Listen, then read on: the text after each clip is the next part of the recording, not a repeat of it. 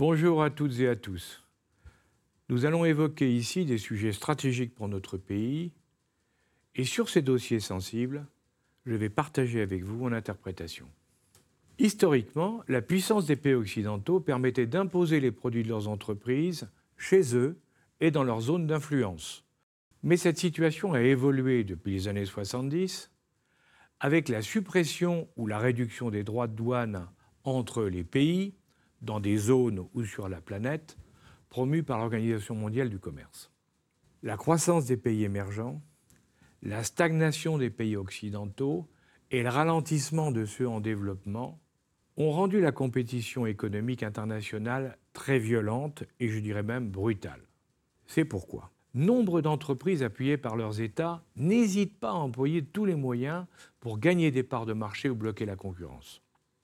Soyons clairs, dans la guerre économique, comme le disait Churchill d'une certaine manière, il n'y a pas d'amis. Tous les coups sont permis, car la signature ou le renouvellement d'un contrat donne aux vainqueurs de l'emploi dans la durée, une capacité d'investissement et bien entendu des ressources financières.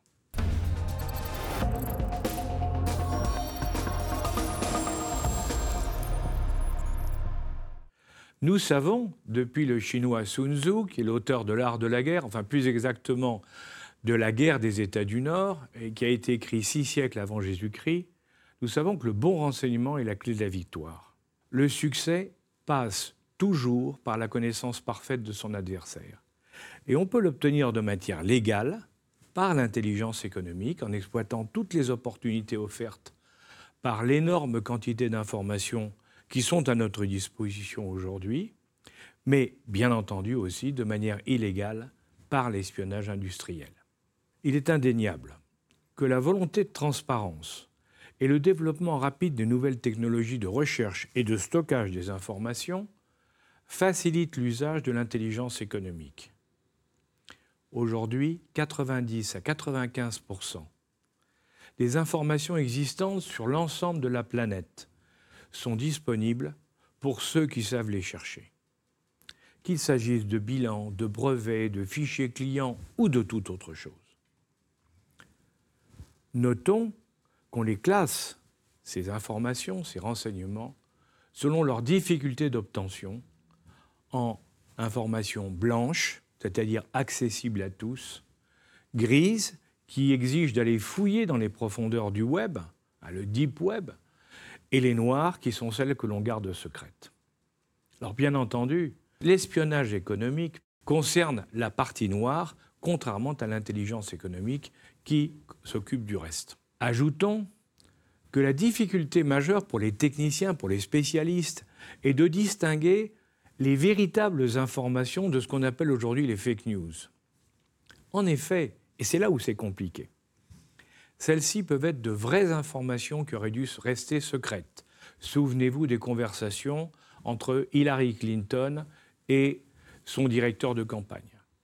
Ça peut être aussi des inventions totales, et on le voit tout le temps, des histoires farfelues qui sortent, mais que certains arrivent à croire. Et puis, ce qui est le plus efficace, un mélange des deux. L'espionnage industriel physique est tout autre chose, parce qu'il s'appuie sur des échanges avec des connaisseurs du dossier ou des actions qui sont menées au sein même des entreprises ou encore à l'extérieur ou vers le personnel. Et cette collaboration volontaire ou involontaire de proches et de salariés de la cible est au cœur de ces pratiques. Pour être plus clair, elle s'acquiert par le chantage ou l'adhésion en jouant sur quatre critères clés.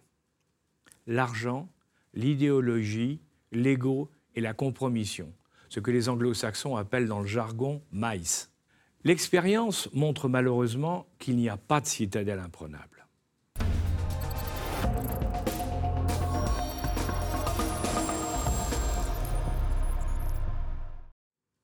Aujourd'hui, La pénétration physique sur les sites pour récupérer des documents ou des produits est en diminution, par suite de la numérisation de pratiquement tous les domaines d'activité.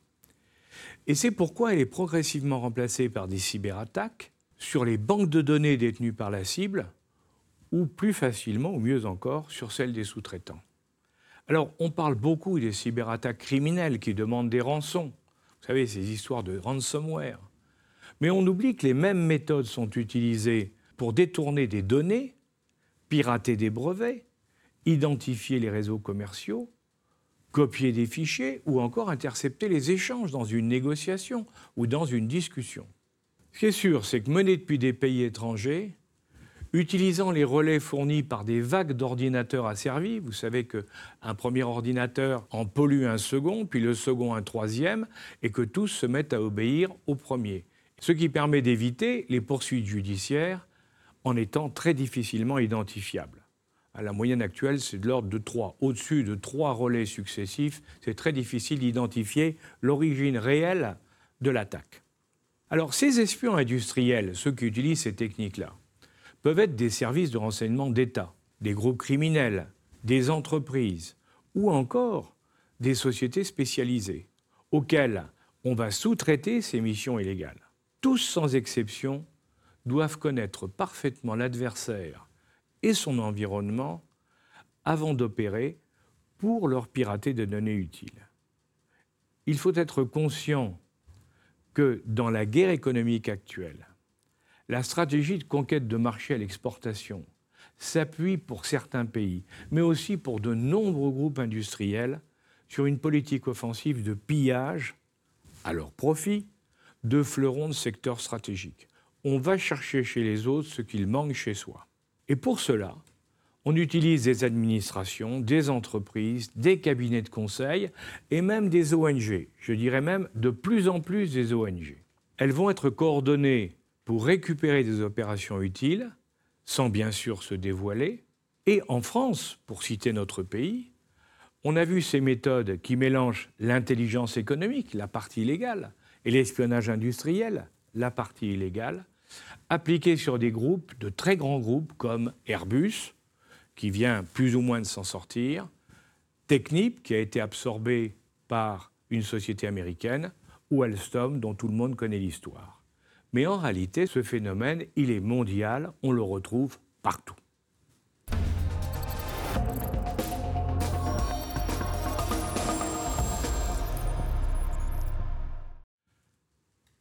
Certains pays sont réputés disposer de capacités d'espionnage économique.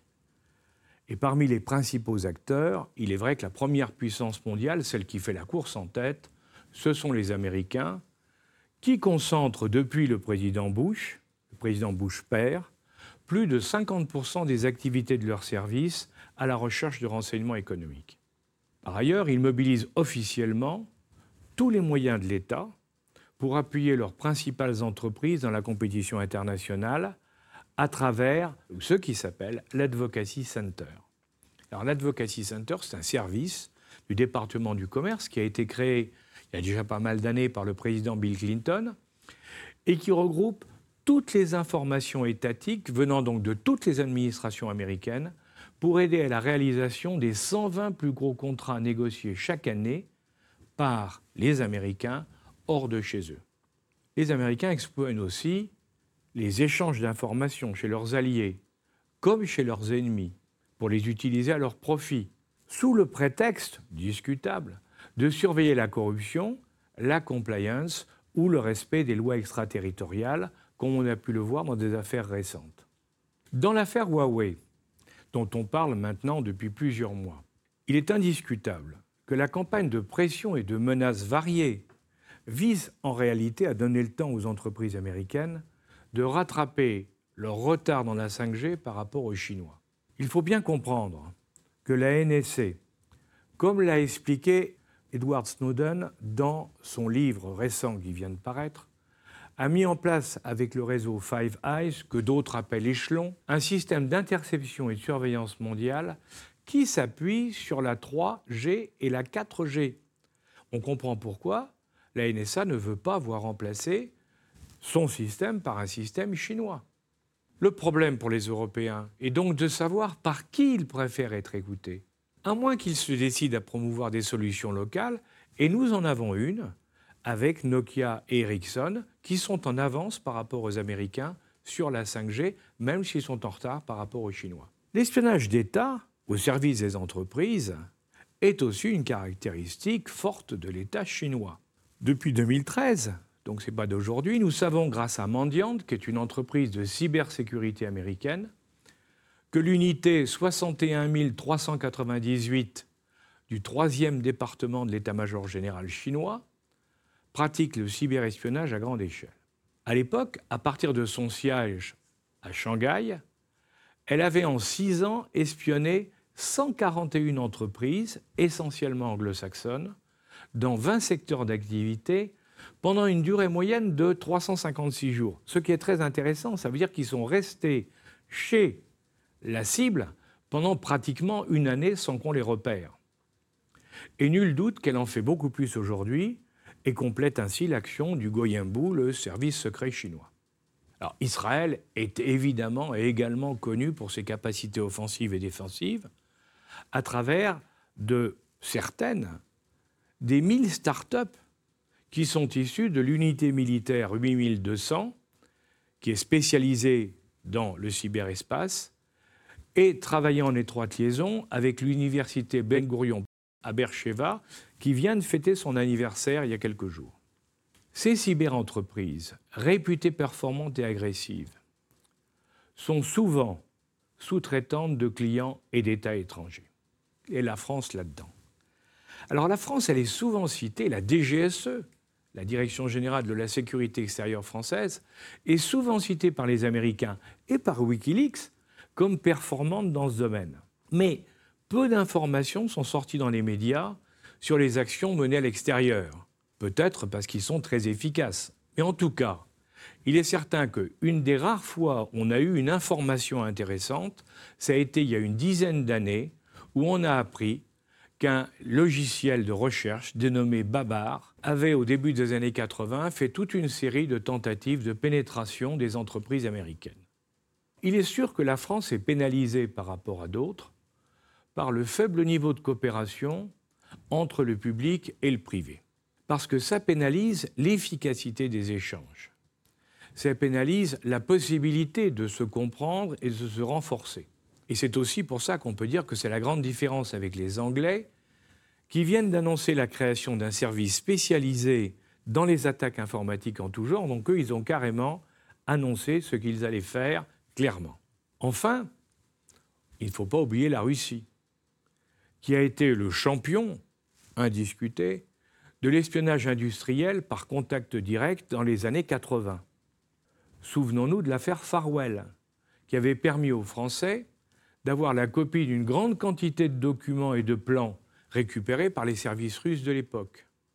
Or, cette affaire faisait suite aux affaires du Concorde et de Dassault, 20 ans plus tôt, dans lesquelles les plans d'une partie des avions avaient été copiés et utilisés par les soviétiques. Aujourd'hui, au-delà des actions directes du SVR, le service des renseignements extérieurs de la Fédération de Russie, les cyberattaques, pour ce qu'on en sait, sont généralement menées par des groupes de hackers soupçonnés d'être proches du renseignement russe, comme par exemple Fansibir ou Kozibir. Et une de ces deux entités aurait servi de sous-traitant, si vous vous en souvenez, il y a quelque temps, à Daesh, dans l'attaque de TV5 Monde. C'était en avril 2015, et elle s'est traduite par la destruction du matériel, un arrêt de la diffusion et de la publication des informations sur cette chaîne, et puis un message de soutien à l'État islamique qui était paru sur tous les écrans.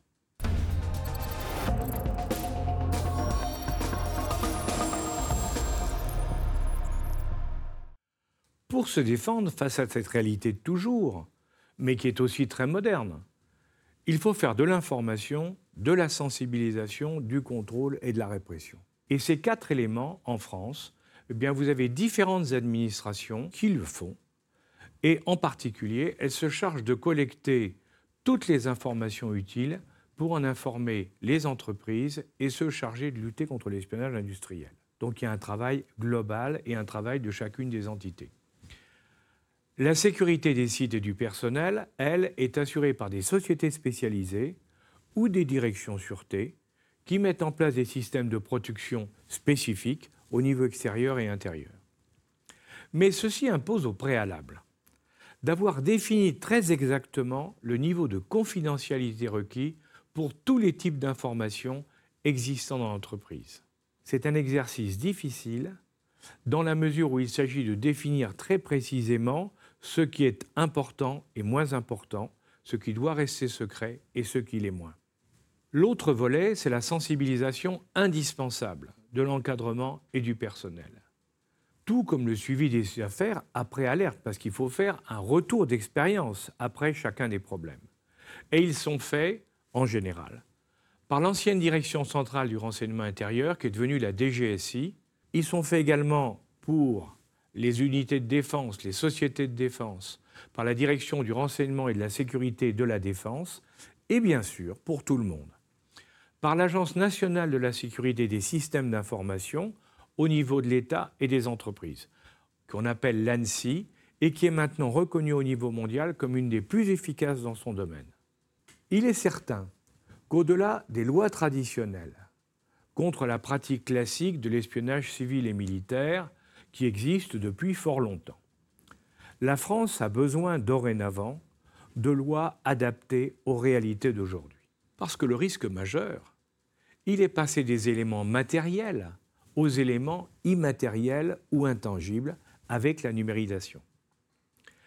La protection du cyberespace étatique ou industriel est donc devenue prioritaire, compte tenu des enjeux et compte tenu des risques multiples qu'il génère dans tous les aspects de la finance à la sécurité des brevets.